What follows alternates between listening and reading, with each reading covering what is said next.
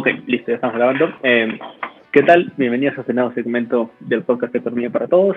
Eh, en este segmento pues va a ser más algo más largo, más o menos, conversación ¿no? entre, entre mi persona y Sebastián, que también es parte del equipo.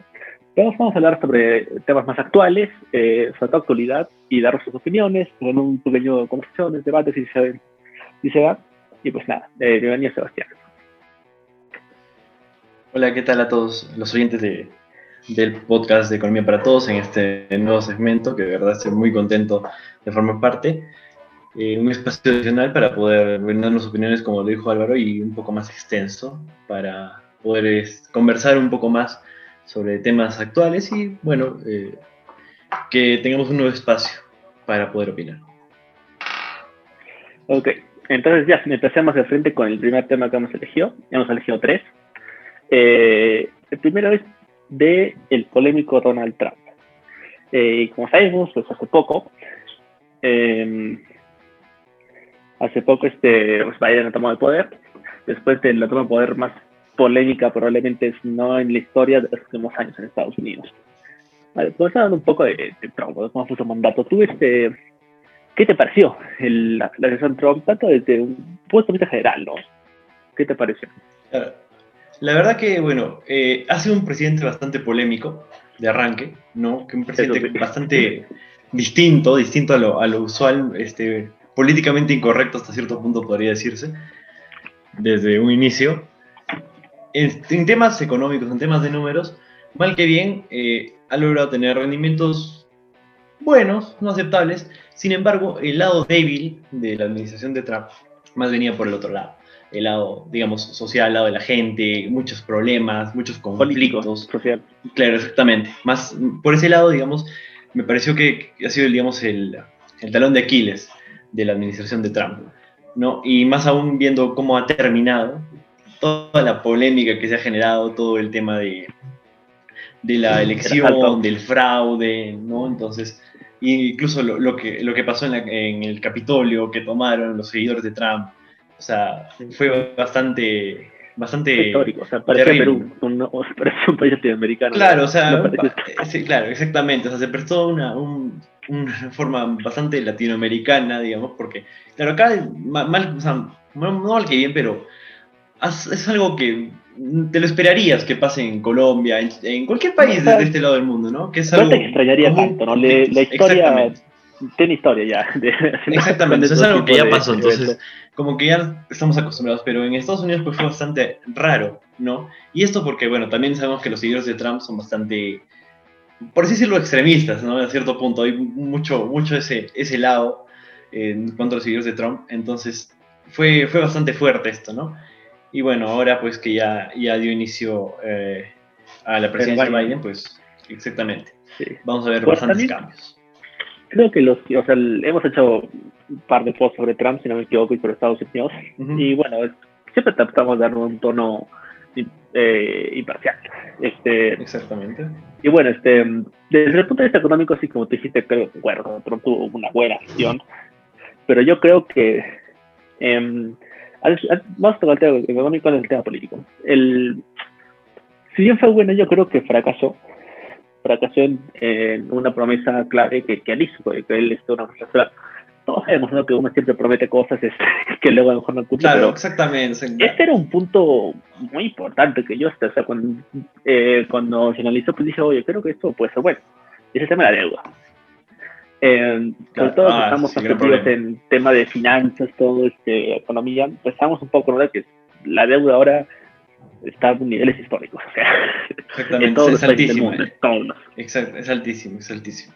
Muchos se a que hay una burbuja de deuda, pues, pero bueno, entonces este, hizo Trump en las elecciones, eh, en las campañas este, presidenciales, hizo énfasis, ¿no? Me acuerdo que vi en más de una presentación como sacaba su gráfica de cómo estaba la deuda de Estados Unidos, y creo por razón, o sea, si bien ahora creo que es imposible que volvamos en algún tiempo a niveles en el que la deuda era muy poca, pero creo que sí nos, hemos pasado, ¿no? Por así decirlo. Exactamente. Y pues metía a reducirlo, nos metía a reducirlo. Y pues hizo exactamente todo lo contrario. no todo sí, exactamente. Claro, porque ya venía aumentando, del segundo periodo Obama, si no me equivoco, ya venía aumentando la deuda bastante. Desde los más, allá, de los 2000, Ah, exactamente. No, claro. Pero ya, digamos, de época ya era bastante grande, o sea, ahora es enorme, ¿no? Ya, ya, con, o sea, muy, ya... La crisis de 2008 fue cuando superó, si no me equivoco, el 100% del PBI. sí, claro. Exactamente, por las medidas porque se tomaron, ¿no? De inyección a la economía. Y bueno, eh, muchos pensarán, pero esto también lo decimos con, no con el post, muchos pensarán, ¿no? De que, o sea, fue por la crisis de 2020, y sí, pero realmente ya en 2019 ya había aumentado mucho más que o sea, sin crisis, ya había aumentado un montón y ya con la crisis, o sea, pues evidentemente Trump le que dar un respaldo un respaldo económico y pues hizo que la deuda crezca. Y bueno, Exacto. a ver, y después, este, o sea, a ver, él prometió este crecimiento, y me acuerdo que él decía, bajo mi mandato vamos a estar entre el 6 y 8%, la cual era, era muy difícil. Estados Unidos es una economía mundista, ya no, no tiene un crecimiento poblacional tan grande como otros países, entonces era normal, ¿no? Normal es como creció, claro. 3, 4%, normal. Y ahí rindió bien. Y, y, bueno, también el tema del déficit. Eh, ya viene con mm. años y Trump también viene hablando algo de ello y también lo aumentó. Y todo esto antes de 2020 lo aumentó a niveles históricos. O sea, le dio con todo. claro. claro, claro. Sí fue bastante fuerte el tema del El tema, pero bueno, hablando de Trump, bajo la economía sobre todo, hay que hablar de lo social, no lo político, porque eso sí es lo más polémico. Yo creo que, mira, claro. los, que me conocen, bien saben que yo soy este muy crítico de Trump, sobre todo, sobre todo en temas políticos. El yo, yo reconozco que él y su equipo son unos genios. ¿Y por qué? Porque eh, 2016, para su, para su campaña, o sea, es que cuando todos vimos, pues, este, a ver, nadie, casi nadie, yo no conocía a Trump de, de esa sesión. me era famoso, un empresario en Estados Unidos, había salido en reality shows, todo lo que quieras, pero no era muy conocido tampoco. Entonces, claro, era más allá, pues, un empresario conocido, nada más, nada, ninguna, figura política así como que fuerte. No, y entonces también es su eslogan, este, como que yo no soy el político de siempre, no soy alguien, un, un outsider, ¿no? o sea, soy algo nuevo, ¿no? Algo, no, no sé, el distinto, el distinto, el distinto. el diferente, el único diferente. Pero bueno, eh, yo digo que es un genio porque supo, o sea, si tú quieres ganar, si tú quieres ganar una campaña este electoral y no eres el favorito, eh, Trump creo que dice el manual de cómo hacerlo. Porque ah, Trump, nadie daba un sol por él, como dicen, nadie, nadie, daba un por él, para las, ni siquiera para las republicanas. Y lo ganó, ¿por qué? Porque primero supo que para ganar las, las, la, ¿cómo se llama? El voto este conservador, pues tenía que ser conservador. Ahí fue cuando escuchamos el Trump, que vamos, vamos a construir un muro, vamos a hacer que México lo pague, vamos a deportar a todos los inmigrantes. Tuvo este tipo de mensajes, ¿no? Que, claro, y se metió la mano en bolsillo a todos los estadounidenses, claro, a todos los estadounidenses, digamos, con harto sentimiento nacionalista, ¿no? Esos fanáticos que aman a su país, que tienen su bandera ahí en la puerta de su casa. Exacto. el típico estereotipo, ¿no? El, mi papá les llama el Amero Simpson. El tipo como Simpson lo llama así, el estereotipo. Claro, American Dad, American Dad. Exacto, American Dad. Es... Todavía más este. Exacto. Y bueno, este, pero bueno, sabía que ese era su público. O sea, e, en ese momento a Trump no importaba ganar voto general, voto ese de voto. Y le ganó. Ganó las elecciones de republicanas. Y cuando ganó la candidatura republicana, ya cambió un poco. Te das cuenta que si uno analiza la campaña, ya no hablaba mucho del muro. muro, Y ya también usaba términos menos extremistas. ¿Por qué? Porque ahora ya ganó el voto conservador, realmente con el voto de general, no para poder ganar elecciones. Y lo que tú puedes, mejor puedes hacer para político es dividir. Muchos dirán, ¿por qué? Si vuelvo a tener muchos votos al final, tú necesitas ganar el 100% de votos. Necesitas una mayoría, un 51%. Claro, 50% más uno, más un voto, ya está. Se lo hizo Trump. Exacto. Eh, primero se metió al bolsillo del voto conservador, de los más conservadores, y luego trató de meterse el voto de, de los, los indecisos, por así decirlo. Claro, pues entonces, hasta el final, pues, dividió mucho, porque a Trump o lo odias o lo sí, casi todo. No, no, hay punto medio, exactamente. O sea, no hay como que, ah, puede ser. Hay pocos que tienen claro. punto medio, muy pocos. Este, entonces, al final logró que lo ame la mayoría necesaria en los estados, porque también recordamos que Trump este, perdió el voto popular. 2016. No ganó el voto popular. Exactamente. Elegido. el sistema electoral, claro. Manejó bien todo el sistema electoral de Estados Unidos. Todo, todo lo, los beneficios que podía sacarle los, los sacó. Exacto, y también este Gira yo creo que tuvo lo opuesto en las todas campañas, porque yo me acuerdo que mi hermano me mostraba, tú entrabas a la página web oficial de la campaña de Hillary y, y ¿sabes cuál era el lema? El lema era, evitemos que Trump sea presidente. O sea, pues hasta, que la misma Hillary esté condicionada a él. O sea, Hillary no decía, vota por mí por esto, te decía, vota por mí para que este no sea. Claro, entonces esa es la idea, pues al final tienes que ganar por, por, lo tuyo, pues o sea, promocionándote, digamos, por así decirlo, o sea, tus cosas, lo, que piensas hacer, no, agarrarte y decir, no, pues vamos a, votar para que no gane el otro, ¿no? no es la idea. Yo creo que también este Clinton, este, o sea, como la campaña más decía, mira, claramente hay gente que a Trump porque es un outsider. Entonces Hillary se trató de meter un poco como eso. Y es imposible, porque Hillary pues era, es una política de años, ¿sabes? Este, Exactamente. Él, es esposa de, un del, presidente, todo, Sí, entonces pues, tiene una historia familiar este, política. Entonces, su fuerte, ¿cuál es? es la experiencia. Y no lo explotó. Y Trump, tú ves en cada debate Mira, porque mira, Trump dice que los debates uno no se hable tanto en sí de, de las campañas. Era una campaña tal, parecía una, una batalla de los años. Trump lo que hacía era atacar a Hillary y, por así decirlo, Trump tuvo todos los punchlines y todas las debates. Y lo ganó. Bueno, ya para no es un poco el tema, para seguir con cómo fue su campaña, 2020 fue claramente Trump fue el de 2020. Porque sin el coronavirus, estaba claro Trump iba a ganar las elecciones. O sea, Trump iba a ganar claro, Sí o sí. Primero, pues pasó el COVID.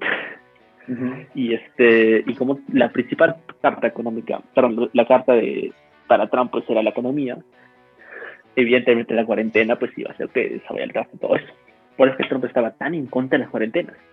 Cuando estados como Arizona, como no otros más pusieron cuarentenas, pues Trump salió en Twitter ahí, y en Arizona, claro, entonces, polémico, polémico siempre. Siempre polémico Trump. Y luego llegó pues el, el lamentable suceso de, la muerte de George Floyd, que se Y ahí, este, o sea... Claro, ya perdió, la elección prácticamente. Exacto, porque yo creo que si... Creo que Trump lo abordó mal porque él trató, por así decirlo, de defender pues al, al clásico gringo racista porque era su voto, pero yo creo que si hubiera puesto como que, como que apoyar un poco, o sea, no, no hubiera apoyado total, pero como que sea más moderado, no hubiera perdido tanto voto. No hubiera perdido tanto claro, porque claro, se puso a un lado muy extremista y pues ganó tantos anticuerpos de mucha gente que pues consideraba pues mal, ¿no? Como bueno, lo ha sido. Y perdió ese, ese, voto quizás de, los indecisos, que es finalmente quienes han, han dado este vuelvo a la tortilla y... no sabe. Claro, vuelto a la tortilla y y para ti, ver, la pregunta. ¿Tú crees que hubo fraude en las elecciones o no? Eh, eh, no, en las elecciones, eh, bueno, fue bastante polémico, pero mi consideración creo que el, el fraude fue una estrategia alarmista, por así decirlo, digamos, de, de generar zozobra. Último de, recurso. exactamente, es el manotazo de abogado de Trump, ¿no? Así como, como las elecciones pasadas este, de Perú, que era Keiko esperando el voto del extranjero, en este caso ha sido Trump diciendo que había fraude, ¿no? Entonces, eh, es, difícil, es, difícil, es una decisión complicada para Estados Unidos porque, bueno, ha votado más gente de lo normal por el tema, pues que ahora pues, han votado por correo y todo eso. Realmente yo esperaba todo lo contrario, yo, esperaba de que iba a ser la vez, que vote menos gente pues, por, por el COVID, ¿no? Claro, que menos gente vote. Exacto, pero como Estados Unidos voto es este, bueno, opcional, ¿no? bueno, voluntad de cada quien, si quieres vas votar, si quieres no. Es un derecho, pero un deber. Exactamente, uh, votaron muchas personas y, esos votos también fueron más para Biden y finalmente lo terminaron beneficiando. Este, esto, entonces, es, claro, es polémico el voto por correo, puede pasarse a suspicacia, todo lo que quieras, pero es muy complicado. O sea, yo no me imagino que, que a cuántas instituciones tendrían que corromper en Estados Unidos para que suceda un fraude, siendo un país tan fuerte institucionalmente. ¿no? Que sus, instituciones son pues... O sea, si tú me dijeras que, yo que sé, el fraude ocurrió en otro país, eh, más que ser mundista, yo te lo puedo creer, ¿no? Porque claro. hay historial. Claro, exactamente. Si bien hubo polémicas, por ejemplo, se sacó un poco la de 2000, cuando Al Gore, el demócrata, perdió contra Clinton, fue, o no me acuerdo cuál de los dos. Eh, perdió eh, por Florida, Florida se decidió, se decidió por tan solo 300 votos esa, esa elección. Claro. Solo 300 votos. No parece que primero Al Gore reconoció, luego cuando se, cuando se enteró de que 300 reclamó recuentos y bueno, en Estados Unidos, pues, o sea, si bien como digo, polémicas, todo, nunca hubo un fraude como tal algo Entonces, ya desde ahí como que ya de pensar. Y aparte, esto cuando hablamos, cuando yo hablé en el podcast de la segunda temporada sobre esto, ya la mencioné un poco, ¿no? De que el voto popular es algo nuevo y aparte también lo del fraude de Trump es algo nuevo, porque ya en 2016, cuando Antonio llegó a la Casa Blanca, él dijo que hubo fraude. Y, pues, pero ¿por qué si él ganó? Porque afirmaba que él ganó el voto popular. Y de hecho, cuando llegó a, ser presidente, lo primero que hizo fue crear una comisión para investigarlo, ¿no? Fue una decisión muy rápida, conclusión, no hay ni un solo este, prueba de fraude. Igual pasa ahora, pero igual me sorprende mucha gente, este, o sea, incluso para Estados Unidos, conozco muchos que sí creen que hubo fraude. Entonces, cuando ponemos ahí en las encuestas, hay un gran porcentaje de que también creen que hubo fraude. Eh, Incluso creo que se hizo una encuesta actualmente el 60% de los republicanos en Estados Unidos, de los votantes, creen que sí hubo fraude. Y eso es algo preocupante porque, o sea, si has investigado todo, se ha investigado en cada estado, porque Trump hizo demandas, recordemos. Exactamente. puso demandas. en cada demanda perdió porque por falta de pruebas en todas. Claro, ya qué más, no ¿qué, ¿qué, más buscan para poder sacar este, este hecho, ¿no? Ya, ya. Para ir cerrando un poco el tema Trump, ya este, el tema Estados Unidos, a ver, ¿tú qué esperas de, de Joe Biden? Porque fue un candidato que ganó las justas, ¿eh? la, la demócrata, y sin la crisis de COVID, yo te digo que hubiera perdido por mucho. Sí, claro, definitivamente. Es que, bueno, evidentemente, como muchos debemos saber, ya al, al, ver un cambio, digamos, de demócrata republicano o viceversa, pues espera un cambio bastante fuerte, ¿no? Porque si bien tienen ciertas similitudes entre algunos aspectos, hay otros que Antes difieren no Sobre todo, yo creo que sobre todo desde Trump, sí se como que también obligó a que el Partido Demócrata como que fuera un poco más extremista, porque mira, cuando hablamos de capitalismo, hablamos en Estados Unidos, eso como que tiene Pero ya en el Partido hay un hay una congresista sobre todo, pero una postura congresista de descendencia musulmana, de es el también socialista o sea, es abiertamente socialista, lo, lo admite. Eh, Bernie Sanders es un candidato, bueno, él afirma que no es socialista, eh, también es algo que muchos demócratas no lo querían ver, pues hicieron una campaña diciendo que es un comunista, ¿qué tal? Bueno, tuve sus, sus, este, ¿cómo se llaman? Sus propuestas. Son más, son más parecidas que a una Argentina de, de del peronismo que de un país como la firma. Claro, bueno, el tema de Biden. Este, ¿tú, qué, o sea, ¿tú, ¿tú, qué esperas de, este, de Biden?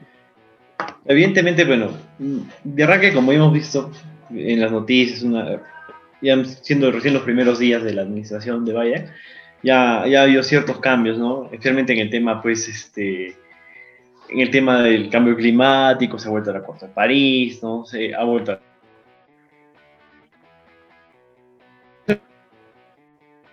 poco más, mm, por así decirlo, abierto, digamos que lo que dejó Trump, que era un poco más, o sea, más nacionalista, más decidido de Estados Unidos, inclusive pues otros temas que por ahí estaba leyendo, que bueno, más o menos Biden pues, plantea eh, temas también un poco más sociales, ¿no? Temas de, de asistencia social, de, de, la salud y todo ello, ¿no? Si no me equivoco, eh, pretende continuar un poco y mejorar incluso el, el Obamacare, Obamacare. que se implantó ya Claro, allá en el, gobierno de Barack Exactamente. Entonces, obviamente va, va por ese lado, ¿no? Esas son, bueno, es la tendencia de lo que, de lo que se espera de, de, Joe Biden. Evidentemente, pues va a tener un 2021 aún con pandemia. Y bueno, más que nada, su primer año yo más lo veo que va a centrarse evidentemente en luchar contra esta, ¿no? Eh, quizás Trump a cierto punto en este último año le, le restó importancia en ciertos momentos, ¿no? Pero yo creo que eh, Biden sí le, bueno, va a dar más, más luces, ¿no? Más, incluso va a obligar el tema del uso de la mascarilla. Y evidentemente, pues eh, yo me imagino que va a centrarse en la, en la vacunación, ¿no? Tratar de, de, acelerar el proceso de vacunación, que, que, al fin y al cabo, pues es, es lo, lo, que, lo que va a permitir que, que la economía, de cierta manera, exactamente, es lo que va, lo que va a permitir que la economía pues, pueda, pueda, pueda, levantarse y, y, de poco a poco pues ir regresando a la normalidad dentro de lo permitido, ¿no? Y bueno, este ya vamos a hablar ahora haciendo tema de un poco el antiguo antagonista ¿no? de Estados Unidos, Rusia. Porque en esos días eh, no ha hablado mucho de eso, me sorprende que, que no son un poco los hechos sobre eso. Sí, exactamente. Acá en el Perú, acá en el Perú este hablo de porque totalmente, para los que escuchado, todavía este, en Rusia hay unas protestas muy fuertes contra Putin. Eh, ¿Por qué? Pues porque el, hace ya un tiempo, ya el año pasado, este, su principal opositor, de, en un spot publicitario, denunció una supuesta mansión eh, con videos, ¿no? un dron que logró grabar, una mansión de la mano de Rusia, que supuestamente era firmada de Putin y que fue construida con plata de corrupción, el robo del Estado. Después de esto, los días, eh, fue envenenado. Eh, lo tuvo que trasladar a Alemania y logró salvarse. Eh, recuperarse, volvió a Rusia este año, es un semana si me equivoco, y fue encarcelado. Y a eso fue lo que todas las protestas. me parece que años de COVID, tiempos de COVID donde no se puede salir, y creo que hemos tenido más protestas en, muchas partes del mundo que años anteriores. Exactamente, exactamente. de verdad que todo el mundo, por, por X, por motivos, o sea, ya sea de temas sociales, temas políticos, como ocurrió en Chile, en Perú, y ahora vemos, incluso en Europa, en, en, España. Económico también. Exacto, en España hemos visto también hace poco protestas. Y ahora en Rusia, por un tema ya también, de, un tema político bastante fuerte, controvertido, que muchos no, desconocían quizás que, que, que, sí existía una oposición contra Putin, ¿no? Que, que no, no, era tampoco que hay el, el, el, presidente adorado de Rusia, que, que, era intocable, ¿no? Es la primera vez en años de que Putin realmente tiene un rival, no creo que le gane, pero no, creo que sea así, pero que sí puede ser una potencial amenaza. Nunca tuvo claro, Putin, tal vez lo silenciaba, es conocido que más de una vez, me acuerdo que en la antigua elección, un candidato a, a las elecciones, este, pues bueno, cerca de las elecciones se le denunció, se le encontró supuesta marihuana, se le denunció y en, Rusia, si tienes una denuncia, no sé qué tipo de denuncia este, pendiente eh, actual, no puedes presentarte terminan las elecciones, a los dos días de las elecciones, este, ah, no hubo nada, está así. Claro, pues claro, son, estrategias políticas. Claro, y es el gran problema de, de la estructura política de Rusia que, que, tiene Putin hace, no sé, más de 10, más de 10 años. Desde el año 2000, ya estamos a 20 años. Son 20 años, que todo el siglo XXI hasta el momento.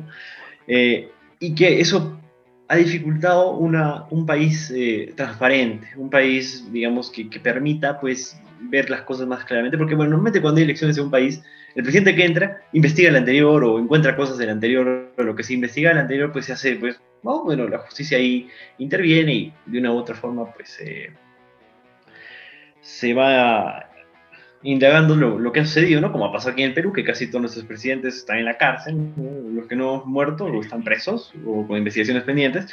Entonces, eh, el tema de perpetuarse en el poder 20 años, pues no permite eso, no permite como que generar una burbuja, algo así. Una, claro, exactamente. Entonces, de Putin, porque también hay que decirlo, Putin es un personaje muy popular. Yo me acuerdo que siempre que veo a un de Putin, me acuerdo que hace un tiempo salió este en una ceremonia, creo, este que un, un, político ruso como que agarra un perrito de la piel se le Putin como que agarra. Ah, claro, claro. Eso me acuerdo. Claro, sí, claro. Yo veía por los comentarios, veía por mucha gente, todo el mundo, todo el mundo que decía este, no, pucha, estamos un Putin, un hombre así, todo. No me como ¿tú qué opinas? Mira, definitivamente, bueno, eh, liderar una de las grandes, este, los países más grandes del mundo, el país más grande del mundo en cuanto a territorio, territorio. que es Rusia, claro, es bastante complejo. Es un país, pues imagínate.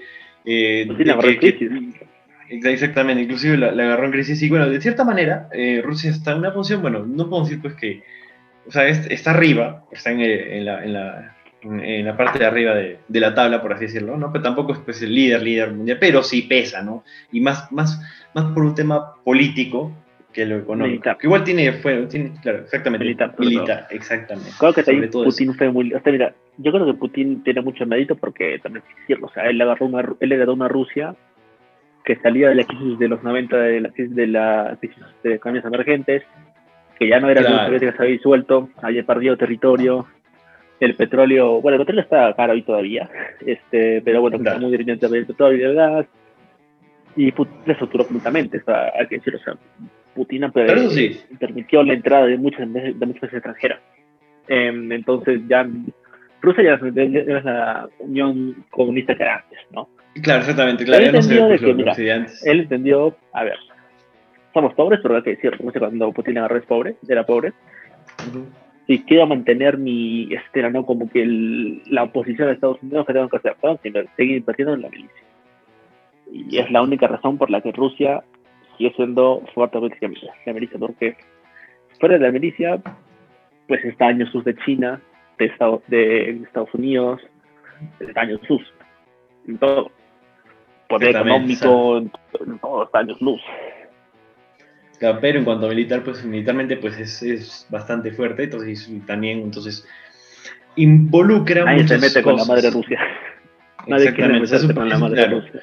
es un país grande en, territorio, está ahí en todo el mundo, encima con el, todo el tema de, de su poder militar, como tú dices, pues es, es, es complicado, eh, digamos, en que un momento generen tensiones con, con el país, con Rusia, ¿no? Que por obvias razones pues puede generar, y con sus aliados, porque evidentemente pues Rusia va a saltar ahí. Rusia va a estar ahí atento a cualquier cosa que pase con, con cualquiera de sus países cercanos. Aunque, realmente no, aunque no le implique mucho, solo el hecho creo que de estar ahí como que la lo hace, ¿no? Pero también como tú dijiste, pues Putin se convirtió, ¿qué decirlo? Putin es un, un dictador, este, porque... Lleva mucho tiempo ya. Controla todo, controla todo lo que es en Rusia, o sea, el por eso siempre digo de que el hombre más fuerte del mundo no es el presidente de Estados Unidos. Es Xi Jinping, ahora, y luego Putin, y luego recién puede venir el presidente de Estados Unidos. Porque a diferencia pues del presidente de Estados Unidos, Putin y Xi Jinping pueden hacer lo que les lo que les dé la gana. O sea, si mañana dice, claro, eh, yo que sé, que quiere hacer tal cosa, se va a hacer y punto. Si día que no, Chao. Claro, si mañana dice, claro, si mañana dice vamos a declarar la guerra a Perú, ya, pues no, se la declara de una, o sea, no se la Claro, ¿no? o sea, no, no hay ningún problema. En Estados Unidos, pues claro, evidentemente va a saltar todo el, la Cámara de Senadores, el Congreso y los organismos internacionales, y bla, bla, bla, bla, entonces va a ser complicado, tipo que tiene más estructura como, como dije anteriormente, es más, eh, sus instituciones son más fuertes, ¿no? es más organizado, ¿no? Y aparte hay unos países que en Estados Unidos, o sea, creo que incluso en ciertos temas el Congreso de Estados Unidos tiene más fuerza que el presidente en sí. Claro, exactamente. Entonces, claro, entonces eso, eso, lo, lo limita, entonces hacerlo. Okay, Trump, creo que ahí son tenía un poco de envidia de Putin y de, Xi Jinping. Porque Trump, pues, este, él proponía cosas y él decía cosas, o sea, como que él podía hacer. Y claro, no, no, que no, podía hacer, no podía hacer, porque no, el, Estados Unidos no funciona bien. Claro, exactamente. Solo, bueno, me veo populistón a veces este, eh, Trump, ¿no? Para, para alegrar a su gente, pero bueno. bueno, me, va a hacerle el favor. Sí, y bueno, también como dijiste, ¿no? ahora hay mucha protesta en Europa, en Holanda, Alemania, hay protestas por, la, por, por el regreso de cuarentena. Exactamente. Hay gente que, o sea, no quiere cuarentena para nada. Y justo tocando ese tema, pues vamos a terminar hablando de nuestro querido Perú. Eh, la, de la cuarentena, pues que hay en ciertas regiones eh, y que es el impuesto, ¿no? Eh, ¿Tú qué opinas? Puede que a gobierno hizo bien, hizo mal. Ya, es que es un tema, eso es un tema complicado. No, estamos hablando de, digamos, todo este año, todo el 2020 y bueno, hasta ahora, todo este tiempo de la pandemia, para el gobierno ha sido una, así, una lucha de, por así decirlo, entre comillas, una lucha, de, en el, me imagino, en el Poder Ejecutivo, con la Administración, una lucha de poderes. Ha sido Pilar Macetti contra María Talva. Pilar Macetti ahora con Waldo Mendoza. La, salud contra la economía. Ahora, ¿cómo hacemos para encontrar el punto medio? ¿No? Porque evidentemente, o sea, es innegable, no podemos tampoco ser, claro, es tiene que buscar el punto medio, es, imagino que tampoco fácil no es, evidentemente, Y claro, tampoco podemos decir, claro, podemos decir, paramos todo ya así, ¿no? Para recuperar la economía de una. Pero lamentablemente nuestra estructura sanitaria es totalmente deficiente, precaria, precaria, precaria lamentablemente. O sea, aquel que, o sea, ya, si ya de por sí, o sea, desde antes de la pandemia, tú ibas al hospital, a un hospital público de salud o del MINSA, y no encontrabas cama, encontrabas, veías a la gente en los pasillos, en, camillas o en silla de ruedas. O sea, Ibas yo me y salía sin, sin brazos. Claro, exactamente. se volvió realidad. Claro, una, negligencia. claro, sí, claro, exactamente. Exactamente. Y parte de negligencia y todo ello. Eh, eso es, es una estructura pues, bastante limitada. ¿no? O sea, no es posible, por ejemplo, digo, en el caso en el caso de Arequipa, pues hospitales de, de, para las personas que no tienen salud, sino los del MINSA, los del Estado puramente, o sea, los, los que no cuestan, los que vas y con un sol ya, estás afiliado, ¿no? En, hospitales grandes del MINSA importantes que con servicios bastante solo hay dos en, en toda la región de Arequipa, o sea, estamos hablando de dos hospitales para un millón de personas. bueno, menos, la, región la segunda región más... Claro, la segunda región más importante, exactamente. Entonces, eh, yo imagino entonces que a veces es difícil, ¿no? Decir, digamos, abrimos todo, bueno, los contagios se van. Pero también por el otro lado también vemos que cerrar también es complicado porque somos un país con un altísimo índice de informalidad, de personas que, que ganan, o sea, que comen, que viven con el día a día, ¿no? De lo que ganan hoy día, lo que ganan hoy día, pues hoy día tienen para comer y van guardando un poquito quizás para pagar sus servicios básicos, pero ahí no más, ¿no? O sea, entonces... Yo siempre digo que el cáncer del, Perú es la infamiliar, es lo más ahorita. claro, ese es, el otro problema, entonces. Eh, mira, a ver, este, a ver, también, a ver, un poco, cuando recién se puso la cuarentena en marzo del año pasado. Claro. Pues, este, a ver, hay que decirlo también culturalmente acá se respetó mucho menos que en otros países. Eso también hay que decirlo, que hubo mucha sí. por parte de nosotros, de la población. Sí, eh, pero yo digo que, mira, aunque, aunque todos, todos han puesto nuestra parte, no ha funcionado porque tú comparas con Alemania, es, a ver, los, países que mejoran, hechos en cifras sanitarias, Taiwán, del que no se puede hablar porque si no China te, te cancela, literalmente. este, Taiwán, Alemania ya no tanto, pero bueno, en qué época la mía se también, pero bueno, esos países, por ejemplo, vi un, vi un artículo muy interesante que creo que lo explicaba muy bien porque ahí la cuarentena total era más este, eh, factible que países como Perú, por el tipo de empresa. Claro, exacto, exactamente. Acá, más del 95% de de las empresas son pymes. Y de esas pymes, más de la mitad son informales. Claro, Eso quiere decir, uno, de que los programas que el Taxia Perú, acá, no, claro, no, les, claro, no les iba a llegar. Formal tiene que ser formal para acceder a esos, esos programas. Segundo, em, el otro extremo son este, corporaciones grandes, son pues, este, a ver, los este, Intercorp, los Encosud, el grupo Credicor. Claro, los grandes grupos económicos. Transnacionales, son, son las transnacionales, ya. Como se dicen popularmente los niños del Perú. Como se dicen Sí, claro. En cambio, tú vas a ese país, Alemania, Nueva Zelanda, es lo que es lo que mejor, pero que de lejos. Claro, Nueva Zelanda también, claro, claro, exacto. Eso sí, claro. Tú esos países, ¿cuál eh, ¿de qué depende su economía? No depende de las pymes y tampoco de las operaciones. ¿De qué depende? Depende de medianas empresas, empresas que facturan ya en, en, cientos de millones, pero y, que tienen empleados de 300, 400 empleados, o sea, un montón. Una pyme, claro. aunque una pyme formal, ¿cuánto tendrá lo máximo? Unos 50 trabajadores. claro, claro, exagerado. Dependiendo también de qué. Claro. Y también te das cuenta de los países como que que más sufrieron, Italia, Portugal, España, en Europa claramente, es porque justamente ellos también tienen una situación similar de que la mayoría de empresas, en, en el texto lo decía así como, como lo digo ahora, como estoy por decir, eran el barrio Juanito. Era forma, no, es como que es informal, claro. muy pequeño, muy, muy, pequeño. sí. Entonces, acá la, la sería acá el equivalente a la tienda de Don Pepe. El Exacto. La, tu, la bodega de tu barrio, claro. La bodega, sí. Entonces, eh, bueno, pues parece de que las cuarentenas pues ellos nos matan. Nos mata porque ellos no pueden acceder al crédito, el Reactiva Perú, no tienen acceso al mercado financiero. se va de quiebra. Entonces, es muy polémico, ¿no? O sea, a ver, tú hubieras puesto cuarentena en estas regiones, recordamos que son, acá tengo un dato, en Ancash, Pasco, Huánuco, Junín, Huancavelica, Ica, Purímac, Lima, región como metropolitana y el Callao.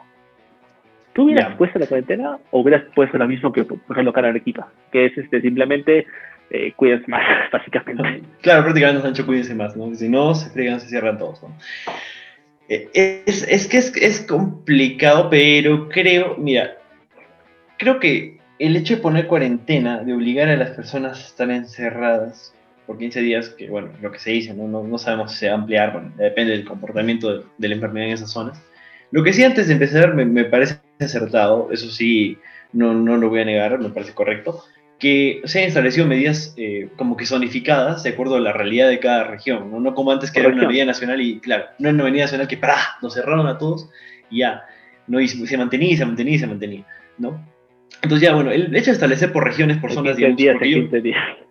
Claro, exactamente, o sea, yo digo, no es la misma realidad lo que está pasando en Piura que lo que está pasando en Cusco, que lo que está pasando en Tacna, no es lo mismo. Entonces, evidentemente, tiene un tratamiento distinto a cada zona.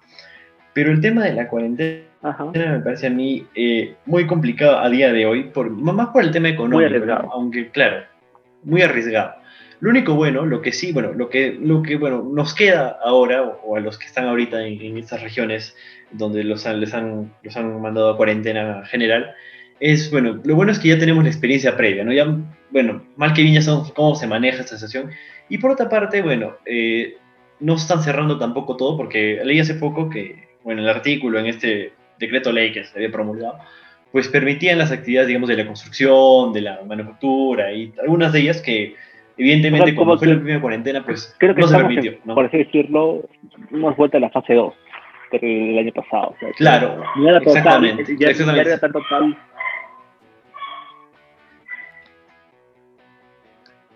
Claro, entonces no era, claro, exactamente, hemos vuelto a la fase 2, o sea, no era, no era una cuarentena, pues, o sea, no era cierre total de todo, ¿no? Entonces tenías como que ya hacían ciertas organizaciones, ciertas actividades que te permitían sostener la economía, pero pues ahí tenías, ¿no? El tema de los cierres y, de, y el toque de queda, ¿no? Y, y, por ejemplo, el tema de los restaurantes. Yo he visto mucho, o sea, mucha persona que, o sea, que está a favor de que, que no haya cuarentena, que está diciendo que no, que es una vergüenza, que tal. Incluso he visto por ahí, pero vamos a marchar. Incluso he visto Claro, ahí, ¿no? Claro, exactamente, sí, sí he visto por ahí Sí. bastantes publicaciones. Vamos a marchar, o sea, mira, yo creo que, a ver, eh, lo- bueno, los que me conocen a mí personalmente, tú que me conoces, sabes de que yo, por ejemplo, del gobierno de Vizcarra, yo fui muy, muy crítico desde el inicio. A mí yo que no, no me gustaba, personalmente, obviamente, esa es una opinión. Eh, pero bueno, algo que creo que, si ya con Vizcarra se ocultaba mucha información en temas de cifras, de datos en- en- del gobierno, ahora con el gobierno de Sagasti hay que decirlo, hacer algo más. Este, siquiera cuando salió Vizcarra al frente a de la Nación, primero que era puntual, primero que sí era puntual. Ah, bueno, eso sí, claro, Eh, eso sí. Siempre salía todos los días a la una de la tarde, ¿no? Ya almorzabas con Vizcarra, está. escuchando qué, qué ha pasado. Salía, pues, estamos si quieres estar aprendiendo con su gráfica, no te trataba de decir un poco, este, acá nada. Eh, o sea, como que realmente no discusión. Yo creo que, mira, a ver, eh, si ya se, si ya se podía ver no quiero en la segunda ola, a ver, creo que si, a ver, es que también acá, o sea, es más difícil hablar que hacerlo, ¿no? Porque, o sea, ellos tienen que tener mil factores en cuenta. Exactamente, claro, ese es el inconveniente. no podemos, no sabemos. Ajá. Pero creo que no me estaba mal el hecho de, de ya desde diciembre em, como que hacer este tener más seguimiento, ya no por región, te digo, porque creo que ya se queda muy corto, te digo por distrito entre cada ciudad, por ejemplo, este Liga Metropolitana, este, tú evalúas ojalá, cómo va San Isidro, cómo va Miraflores, cómo va este Jesús María, está por distrito, porque varía demasiado, varía demasiado. Claro, ese, es- ese- claro, Entonces, es el gran, ya como que, cosa en nuestro país. Di- dime. No, no, decía que, que es como que lo lo, lo de nuestro país, lo que pasa en el Perú, ¿no? Quizás en otros países es fácil decir a, a todos como que general, porque es una población más, o una situación más como que regular en todo el país, en muchos otros lados. la pregunta, pues, digo, esto cada, cada, región es diferente y cada distrito es diferente. Entonces, esto se ha ido también en, otros países, o sea, que se eso, según por, como que cada este, parte de la ciudad, de la región ya hacían medidas diferentes, pero, este, mira, también han anunciado, yo ya vi que van a sacar otra, otra, bueno, eh, bueno, ya no sé, van a sacar la plata. Eh, pero bueno, gracias por todo Porque yo creo que, sinceramente, los que están, dicen que se, está bien la cuarentena que se haya puesto, los que dicen que está mal, yo creo que ambos tienen puntos a favor, buenos argumentos. por un lado es este, cerrar la economía de nuevo, otras dos semanas, ya es muy difícil, o sea, recién se recién hace poco gimnasios, eh, creo que sí se ni abren. Ya, eh, abrir, ahora de nuevo no cierras. Y eso, mira, también se hizo un de las playas, no sé, mira, yo entiendo que está bien que evidentemente si a ver, todos hemos ido a una playa concurrida en verano, es este una cantidad de gente tremenda, ¿no? Exactamente. Eh, por otro lado también ves que, que, la gente que trabaja ahí la gente que trabaja en las playas es, es único ingreso en el año prácticamente, ¿no? Por ejemplo. porque los que ponen sombrillas. claro, en verano. Ganan fuerte y les alcanza para todo el año, bueno, al menos una buena parte ya tienen ahí para sostener. No, pues tiene cachuelos, ¿no? Del año para terminar de cerrar oh, claro. personal. Claro, en, Semana Santa un poquito más y ahí cierran, ¿no? Pero, pero igual, ¿no? O sea, es complicado. Complicado. Sí, pues porque, mire, yo creo que acá sobre todo y como te digo, no, yo sinceramente tú me preguntas, yo te dije, estás a contra, yo también te digo, sí, porque yo creo que hay argumentos para ambos lados. Porque por un lado, esas regiones que están ahorita en cuarentena, pues ya la cama sushi, ya no hay. Entonces, pues, claro, y es otro punto este, también, ¿ah? es otro punto a tomar en cuenta de lo de la cama sushi. Es, es muy pocas camas sushi para, el, para nuestro país. Y ahora, el otro problema que también está presentando o sea, que bueno, más que bien Kama en el corto o mediano plazo se podría solucionar con gestión, pero el otro problema que se está ocurriendo es que no hay médicos tampoco quienes atiendan en la Kama Susi. Entonces ya es un problema ya Están este, con internos, o sea, ahí este... Claro, exacto. Conozco gente que, o sea, un amigo que está metido en eso, que su papá es médico, él también estudia medicina, pues él me cuenta, sabe que es mentira, o sea, alumnos de último año de medicina que van a ser internado, los ponen ya como médicos este, principales y este, les pagan este, también bien. O sea, me acuerdo que creo que era solo la semana 1500 lucas. Una semana, ¿no? Claro. esa jornada de lunes a, de lunes a domingo, o sea, dos horas, una jornada claro. computadora, ¿no? Pero hay escasez, hay escasez también de. Claro. Claro, y ese es el problema, y eso es lo más difícil de solucionar, porque bueno, o sea, una cama, cama UCI, como te digo, mal que bien, con gestión, con todo, se puede conseguir, se puede aumentar, pero médicos, ¿a dónde vas a sacar médicos? Internistas especialistas en, claro, porque ahí está la cama UCI, ahí está la cama UCI, pero si no, la, no hay el que la sepa usar, que sepa sacar el máximo, digamos, está ahí, pues, exacto, sepa atender con eso, entonces estamos hablando de, es una cama hospital con respirador artificial nada más, ¿no? Y, no, y no tiene ese, todo ese componente, pues, que, que le otorga el médico que sabe qué tiene que hacer con, con la medida, que cuánto oxígeno y todo lo, todo lo demás que, que, que el tratamiento de, de, cuidados intensivos. Entonces, eso es lo que más nos está complicando. Y ahora, el otro punto es el tema de la vacunación. ¿no? Que hasta ahorita, bueno, espero, ¿no? Que seguimos esperando el que, que, lleguen las, las, vacunas, ya sea incluso el otro día privada. vi una estadística, oye, perdón, hoy día lo vi, de que eh, creo que solo 10 países están concentrando más del 90% de todas las vacunas del COVID. Claro, eso está, está difícil y complicado. Mira, acá, a ver, acá, dice la cuarentena, mira, es que eh, con esa gente que es todavía mucho más gente que, que, que, lo fui yo. Pero yo decía, bueno, es que mira, puedes a pensar, o sea, ¿qué país en el mundo estaba preparado para la cuarentena? Y sobre todo somos claro, sí. en Latinoamérica, ¿qué país ha estado así como bien parado? Pero creo que ya es criticable que ponte a mediados de la pandemia, pues el principal gasto no haya ido a pruebas moleculares, a cama sucia, o sea, no, se fue eso. yo te siento que inicio no lo tengas, porque evidentemente nadie se lo eso. O sea, a ver, nadie, nadie va a poder predir eso, entonces claro. yo entiendo, pero que ya llevamos para un año y si te das cuenta, va hasta año la pandemia y seguimos teniendo los mismos ejercicios que te periodistas mismos. Claro, ese es el gran problema que, ha pasado. En todo ese tiempo no, no hemos podido y aprovechar, digamos, ya ni siquiera pensando en la pandemia misma, sino pensando en, el país, en el futuro. O sea, bueno, no está bien tener más camas de hospital, no está bien tener más camas UCI. ¿Cómo no va a estar bien? Algo que yo vi, una opinión que me, eh, me pareció muy interesante, que por decirlo es el ver el vaso medio lleno, que él decía, este, bueno, desde un, desde un punto de vista, o sea, como que largo plazo, yo estoy agradecido de que del COVID él, se queda como que palteando, o sea, ¿qué fue? ¿Por qué? Claro, claro, como, habla bien, habla bien, no estés hablando, ¿qué estás hablando? y él decía, este, se explica, ¿no? Que si te pones a pensar realmente, tarde o temprano esto iba a volver a pasar. Ya, hubo, ya hubo anteriores este, pandemias por virus, pero ahora con la globalización, pues era cuestión de tiempo claro, se, se, se complica más, claro. Y, tenemos, ajá, claro. y él decía, y tenemos una suerte de que la primera que nos toca así fuerte, o sea, global total, ¿no? porque obviamente hubo antes otras, ¿no? Recientemente, pero nunca fueron tan la gripe española, la peste este, bubónica y todo eso. Y él pues decía, y él decía, este, tenemos una suerte de que nos ha tocado una, un virus con una letalidad tan baja, porque se pone a pensar que el COVID haya tenido una letalidad del 15-20%.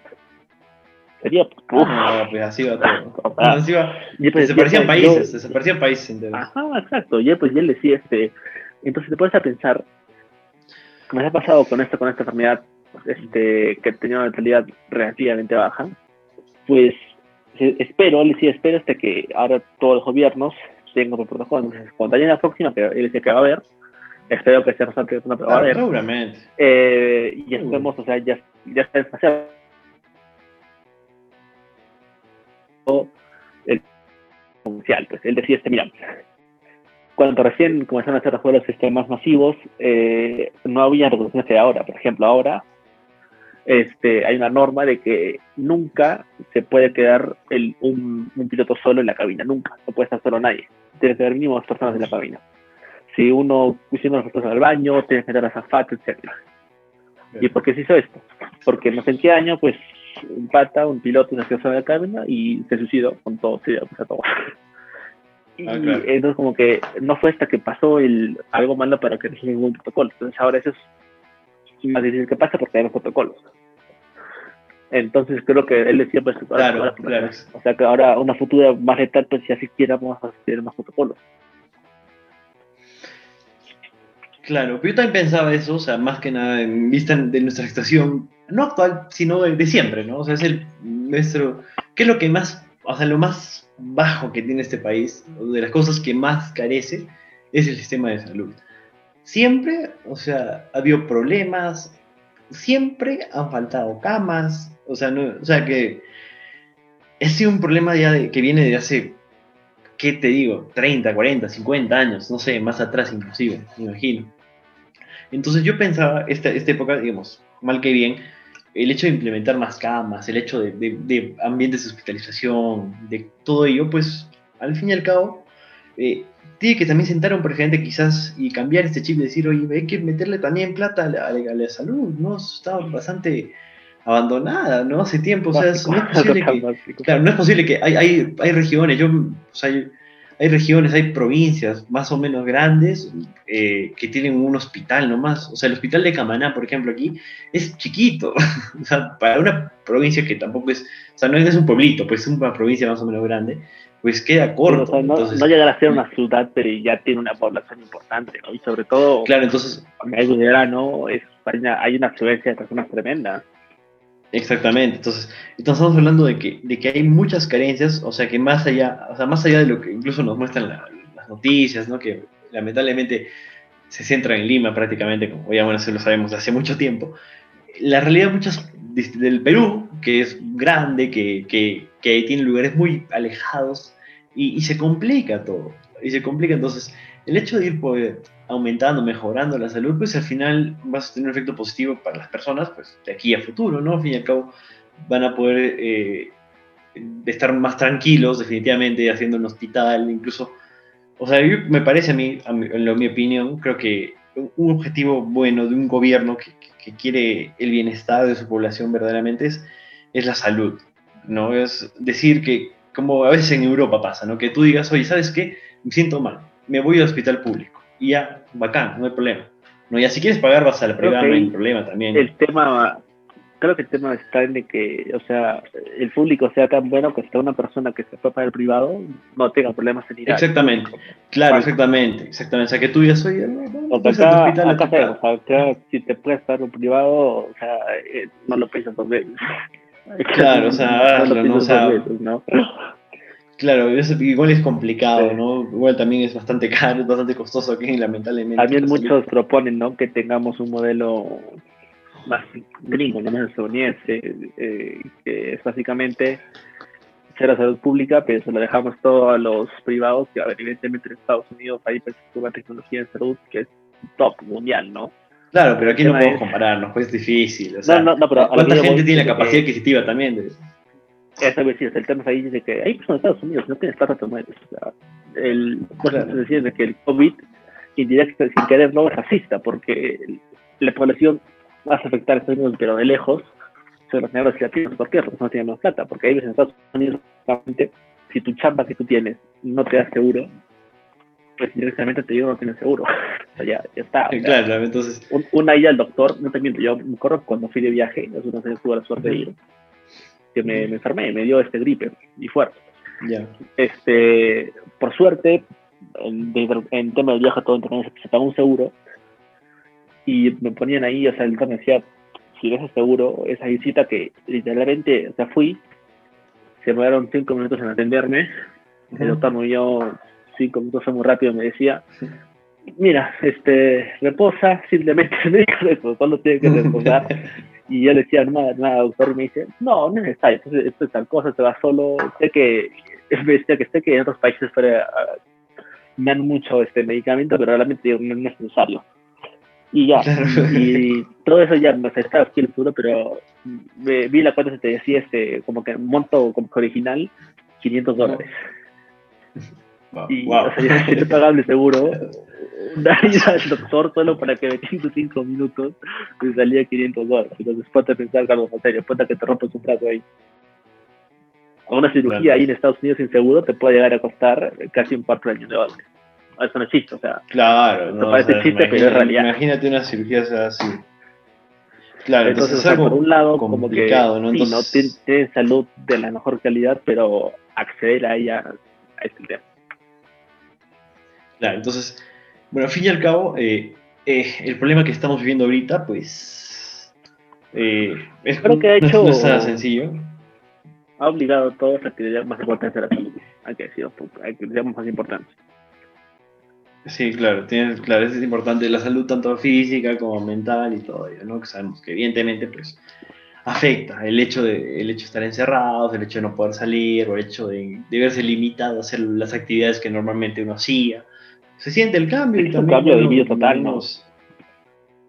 Claro, efectivamente, o sea, bien podríamos ahorita, por ejemplo, les comentamos, bien podríamos estar grabando estos juntos, ¿no? En un, en un lugar eh, tranquilo, conversando, pero lamentablemente pues las condiciones nos obligan sí, acaso, este, a entonces por, por, por, Zoom, ¿no? está por Zoom, perfectamente, este, no, no nos hemos juntado, ¿no? claro, entonces vemos, pues, claro, entonces vemos este tema como ya, pues nos obliga a cambios que, bueno, hay personas que tratamos de adaptarnos, hay cosas que se pueden adaptar, hay cosas que no, lamentablemente, pero bueno, entre todo, pues hay que tratar de continuar este ritmo al menos, al menos hasta que, hasta que llegue la vacunación, ¿no? Que es, como hemos dicho, la, la, única forma. ¿Cuándo será? Claro, el tema cuándo será, ¿no? Y Ahorita estamos esperando. La primera que viene, eh, aparte de la primera que viene, solo va a funcionar en 7 de cada 10 casos. La claro, es estamos hablando, del 70%. Estamos hablando de bueno, de esto de cuándo va a llegar, y aquí, bueno, al fin y al cabo, bueno, las primeras fases serán más, más sencillas, evidentemente, porque son para ciertos sectores nomás, ¿no? Para los médicos, para gente identificada, pero ya el problema va a ser, esperemos, que no sea un problema, cuando llegue la vacunación masiva, ¿no? Que es de las personas que, que no han estado incluidas en las fases anteriores, y bueno, evidentemente, pues, eh, esperemos que, que, que, el gobierno, pues, garantice una vacunación ordenada, esperemos, ¿no? Por favor, aunque esto ya lo más probable es que ya lo tenga que asumir el, el próximo presidente, ya no creo que Sagasti esté involucrado en la vacunación masiva, ya imagino que eso ya, ya, va a competir al... Pero igual tiene que Pero va a ser después de julio.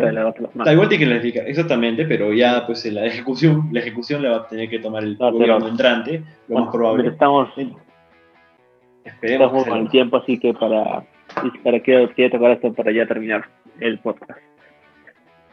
¿Tú qué opinas de la propuesta que muchos eh, dan de, que el sector privado también pueda implantar vacunas? A mí me parece, a mí me pareció cuando escuché, cuando leí la noticia, me pareció bastante acertada en tanto te permita pues bajarle la carga al Estado, inclusive, ¿no? Porque hay gente que evidentemente tiene las condiciones, tiene la capacidad, la capacidad pues, de ir y a un laboratorio, una clínica y pagar o con seguro, no sé, como, como, como, esté, como sea que funcione, adquirir esa vacuna, ponérsela a él, a su familia, y, y entonces de esa forma, pues reduces la cantidad de gente que, que tenga que, que el Estado asistir y, le, facilitas el trabajo al fin y al cabo. Más que nada, como te digo, para la, última etapa, que es la vacunación masiva, que es lo más complicado de todo, porque bueno, lo demás es bueno, acá gente, identificada que sabes quién es. Mira, acá yo, los que cometían, repito esto, más reconocido, o sea, tú sabes que yo soy como que totalmente de, de, de mercado, de empresa, todo, pero acá yo creo que yo estoy, yo estoy en contra. Yo creo que no se debe meter en este caso. ¿Por qué? Bueno, uno, porque creo que actualmente no se puede. O sea, creo que actualmente las, los laboratorios solo están permitidos en hacer con gobiernos. En realidad, también. Creo que actualmente solo pueden, solo pueden hacer con gobiernos, las de No pueden hablar con este, privados todavía. Lo que yo estaba tratando sobre, mira, al final el COVID fue tan usual de que uno mandar a reconocerse como el como gripe, ¿no? Como cada año, así cada tiempo están con el COVID, porque van, van a empezar la vacuna. Y ahí, evidentemente, no, no, va a ser solo el gobierno, ahí va a haber privado por medio. Pero, pero yo creo que actualmente no, porque es solo el gobierno, sinceramente. Yo, yo no, no, no creo que. Creo que son más los contras que los pros para esto pero igual es que estamos en un punto en el que va diciendo que ya, ya no importa cómo, pero que venga, ¿no? Porque todavía no, han puesto la plata para la que supuestamente llega en febrero, todavía no la plata. Hay acuerdos y de que hay un principio de acuerdo, pero todavía no hay plata. Sin plata no hay por qué. O sea, mira, yo, entiendo de que se dice todo, está llamado crítica para criticar, ¿no? Porque él, se, que estaba anteriormente en el cargo. Porque, porque mira, yo de acepto de tipo, ponte toda Latinoamérica no haya tenido y que solo le hayan pedido acceso a Estados Unidos y Europa en China y ya está. Pero no. Como veo que Chile ya haya pagado. Claro, Chile también. Que incluso Bolivia Argentina también. que bueno. Bolivia también. La Bolivia también. La Sputnik, hasta Bolivia. Sputnik, Sputnik. Eh, Bolivia también ya está. El podcast de mañana de Bolivia. bueno, justo eso, bueno, justo eso voy. Bueno, la Sputnik, bueno, ahí ya, ya no sé. Este, no, es un tema muy polémico, ya. No es extrañarse de que justamente sea Argentina y Bolivia los que tengan esa vacuna. Pues, son ideologías algo más parecidas. Claro. Pero bueno, o sea, a lo que voy a decir, como te digo, que esos países que son similares tuyos, e incluso Bolivia es menor que tuyo con temas económicos, como que se lo tengan y tú no. O sea, porque ellos claro, es un, tema, es un tema de gestión puro. Gestión. Sí, gestión, simplemente. Puro, sí. Bueno, pero bueno, ya estamos en tiempo, ya hemos terminado este primer, este episodio. Este, espero que les haya gustado. Es una modalidad. Voy a intentar que en el futuro sea algo más corto. Estamos, creo que ya, sí, estamos una hora. Entonces, ser de 40. Es interesante, es interesante. ¿Para qué? ¿Para qué? Está, es interesante los temas que hemos hablado y esperemos bueno, que, bueno, que, que, sigamos repitiendo. Invitamos. Vamos a poner en Instagram una cajita ¿no? para que nos hagan los comentarios. Este, al primer tema a ver, respóndanos, este, ustedes qué esperan de Biden, o sea, que esperan que lo haga igual que Trump, mejor que Trump, ¿qué, esperan? Y el tema de Putin, a ver, la opinión de Putin, ¿no? Porque claro, ¿qué opinan, no? ¿Qué, ¿Qué, les parece? ¿El presidente ruso está a favor? Claro. Pero usted claro, un Putin peruano. Ahí está, interesante, claro, puede ser, ¿no? Una pregunta de repente Puede haber personas que estén a favor, no sé, yo tampoco, pero, pero las opiniones se respetan, ¿no? Estamos aquí para, para escuchar las opiniones y esperar, ¿no? Bueno, yo, cada quien eh, prefiere un modelo ¿Hablaste del aborto? político. Bueno, bueno, ya, este sistemas complejos. No, no, no, lo bien, ¿hablaste del aborto? No, no, no, no, no, dije cada ah, ya, ya, mejor, mejor, si tema, ese tema no lo meto. Con su tema político, no, no, has hecho. Y bueno, finalmente, desde el Perú, pues ustedes están a favor de la cuarentena están en contra. Y claro, los que están en contra, a ver, este, que yo acá repito que no tengo postura porque no, no me entiendo. Eh, ustedes están de Ya, estas tres preguntas para que lo dejen sus, sus comentarios ahí en el, en el Instagram. Y bueno, este, eso es todo parte. Eh, la próxima semana. Hasta luego, hasta luego a todos, muchas gracias por, por escucharnos y bueno, esperamos poder este, estar comunicándonos también por aquí la próxima semana con nuevos temas y, y conversando un poquito sobre economía, sobre política, sobre todos los temas que vamos a hablar hoy día. Acá vamos a hablar más de política, no sé qué otra cosa acá ya, más de solo economía. Bueno, bueno es todo, chao. Hasta luego, hasta luego.